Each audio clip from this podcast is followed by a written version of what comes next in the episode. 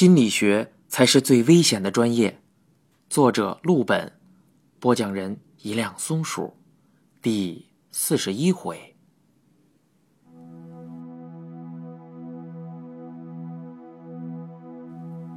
在咨询中心混久了之后，我发现这地方简直就是八卦的集散地呀！诸位应该也感受到了，有好多别处听不到的新鲜事儿，在我们这儿轻易就能打听到。怪不得师姐特别喜欢在中心泡着。早期我接触到的最奇怪的一个八卦，就是我们这儿一位来访者的事儿。他的事儿和我们系的一件旧事儿有点相辅相成的意思。我呀，干脆放在一起说吧。有一位郭大姐，早年因为失恋，精神受创，得了继发性妄想症。郭大姐长得挺漂亮，三十多了，看上去跟我岁数差不多，眉眼间有点林青霞年轻时候的影子。郭大姐上大学的时候是万人迷呀，追求者特别多，她眼光高，临近三张才千挑万选的找了个海归，但是海归只是和她玩玩，交往了一年之后和别的女人结婚了。郭大姐受了很大的刺激，消沉了好长一段时间呢。她的家人很担心，也特别恨那个海龟。她年迈的母亲在我和老师面前直哭啊，说自己那时候什么也不想，只盼望时间快点过去，让女儿把那个畜生忘了。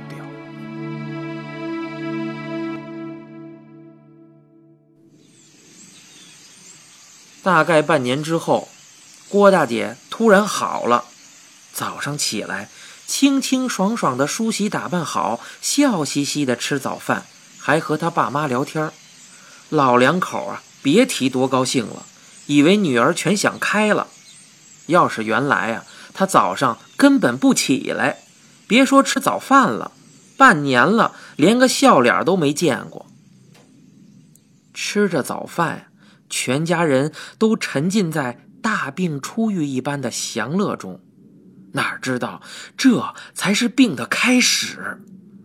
他妈妈看见郭大姐把一颗煮鸡蛋揣进兜里，觉得奇怪，问她怎么不吃。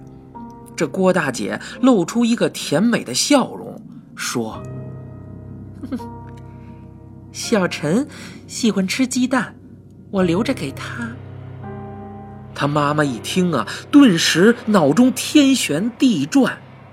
陈某某是谁？不就是那个海龟的名字吗？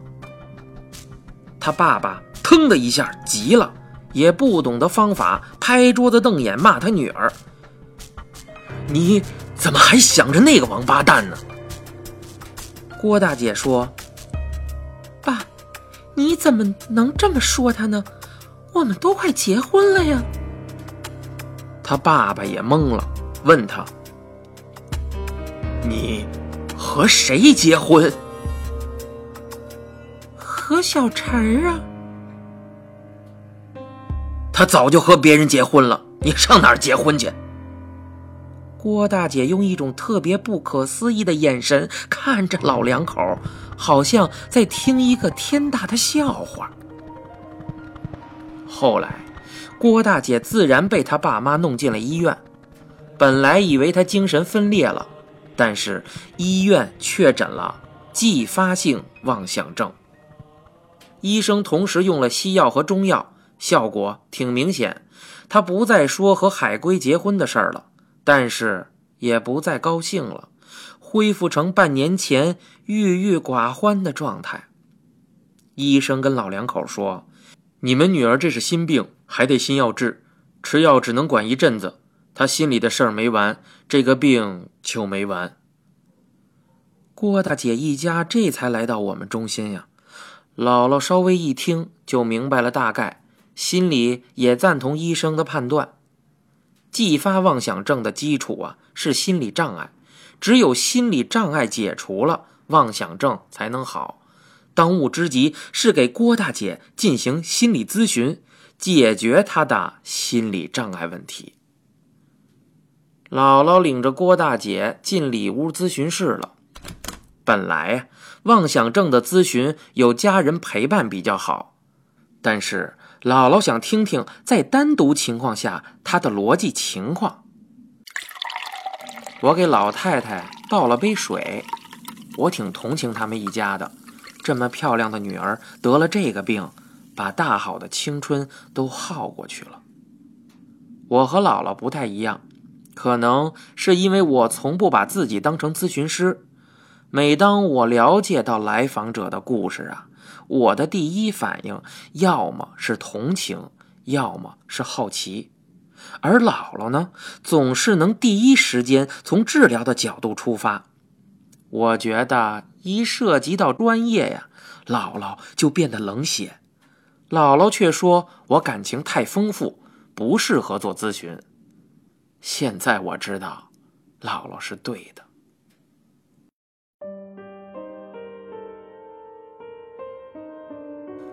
老太太坐在外面等着的时候跟我说道：“她宁愿女儿身体别的地方出毛病，也不愿意得这个病。”我说我明白，老太太呢说我不明白。老太太给我讲：“我女儿啊，自打得了这个病。”不发病的时候闷闷不乐的，发病的时候兴高采烈，却满嘴的胡话。我问：“那他都说什么了？”老太太说：“能说什么呀？不就是要和那个人结婚吗？不光说，还经常证明给我们看呢。”我说道：“证明？”那证明什么？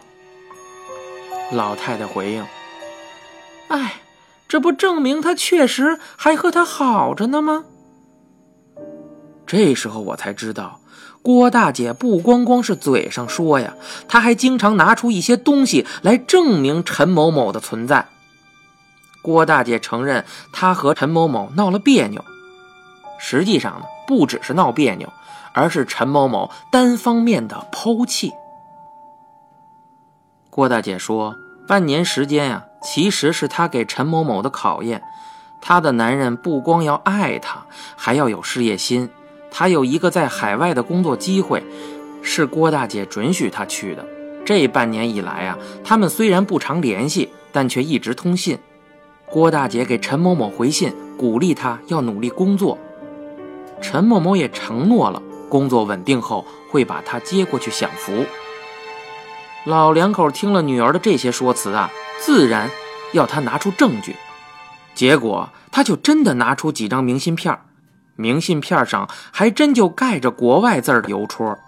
他们一共见过四张，正面都是风景照片，背面写了英文，他们看不懂。老两口拍了照片给郭大姐的主治医生看过。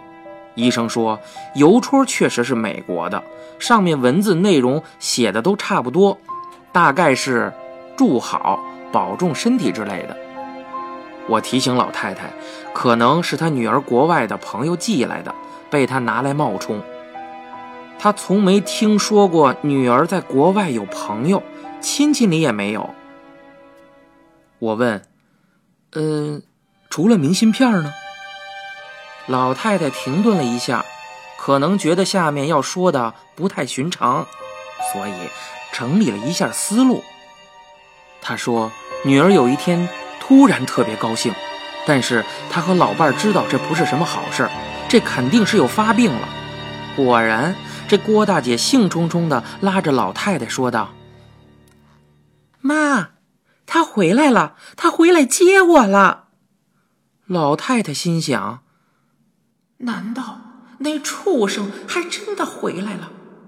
于是老太太赶紧问道：“小陈儿回来了？他在哪儿啊？”妈，他刚来过，他前脚走，你们后脚就回来了。老两口虽然不太相信，但是仔细一看，屋里啊，确实好像来过客人。桌上有两个杯子。沙发有点乱，拖鞋的位置也变了。这时候，老太太走上前说道：“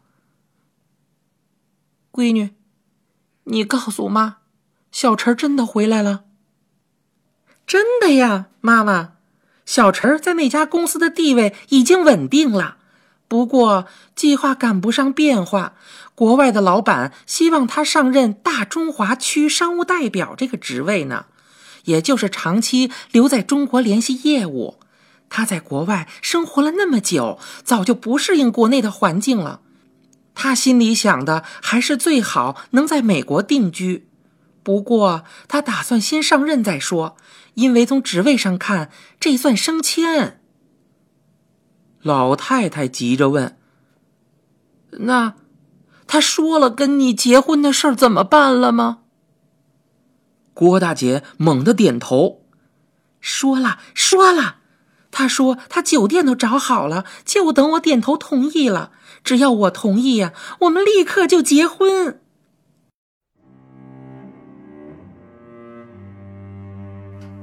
这一下，老两口全傻眼了。这难道是真的？难道那畜生和女儿之间真的有约定？难道自己女儿根本没有病？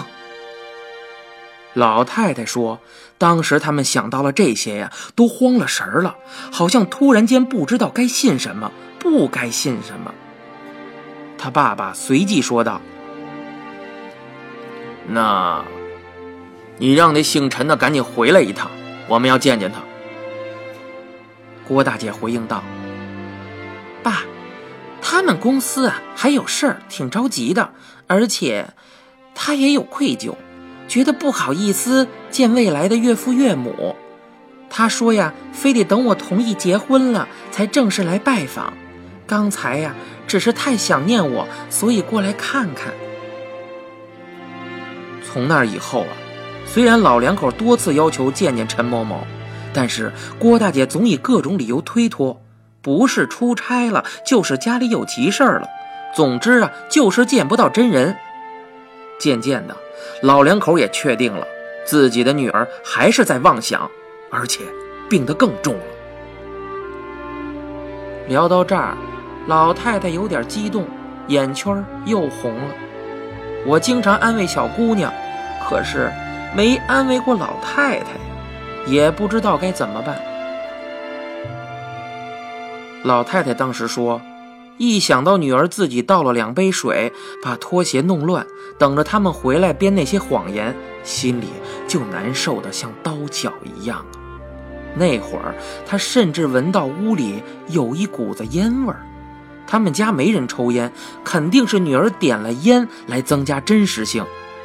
为什么要为那个男人做那么多？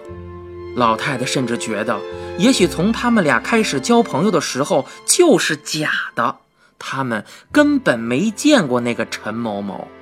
这个人真的存在吗？真不明白他有什么好的。我本来想说呀，根据我课上学的，妄想症不是为别人，而恰恰是为自己。根据弗洛伊德的观点。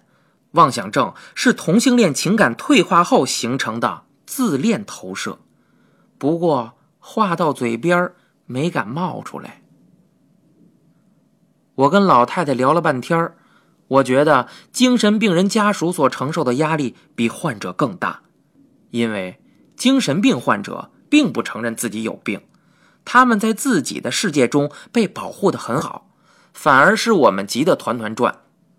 我忘了是谁说过的话了，那句话是：在精神病患者眼中，我们才是精神病。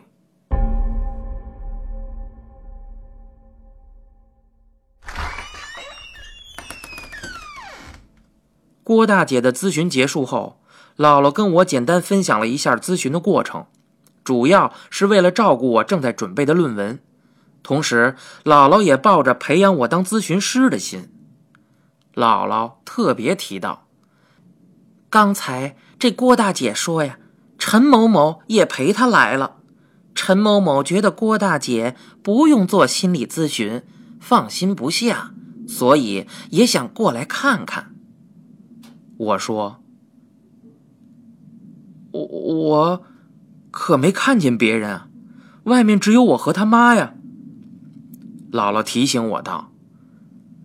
哎在患者发病期间，不要正面对抗，要引导，不否定，也不肯定。咱们要做的是挖掘深层次的病因。我记得我当时有反驳，我当时说：“您那一套弗洛伊德的预立理论太落后了，感情全天下有病的全是欲求不满。再说，妄想症在临床上也不适合用精神分析法呀。”姥姥说：“你说的对呀，妄想症还得用认知行为疗法，但是。”认知上的偏差，追根溯源得用精神分析法来探究吗？还有理论没有落不落后一说。我跟姥姥一边斗嘴，一边收拾咨询室。我突然问他：“刚才是不是有人抽烟？”姥姥说：“没有啊，他不抽烟呀。”我问道：“那郭大姐刚才抽烟了？”姥姥回应：“更没有啊，屋里就我们俩人啊。”姥姥听我这么问，就耸了耸鼻子，好像在闻空气。然后她突然变得有些急躁，说着说着，站起来往窗户边走，顺手把窗户打开了，然后站在那儿发愣。等他再转过头的时候。又恢复了微笑的表情。从这些反常的举动推断，姥姥那一刻应该也闻到了屋里淡淡的烟味儿，只不过是在故作镇定罢了。那时候我才注意到，我手上端着三只用过的水杯。我觉得我和姥姥在那个刹那，全都体会到了老太太说的那种惊慌失措的感觉。生活不像电视剧，没那么多铺垫，真真假假的转换的有时候太快，忽悠一下就从天外飞来一座恐怖的大山，压的人喘不过气来。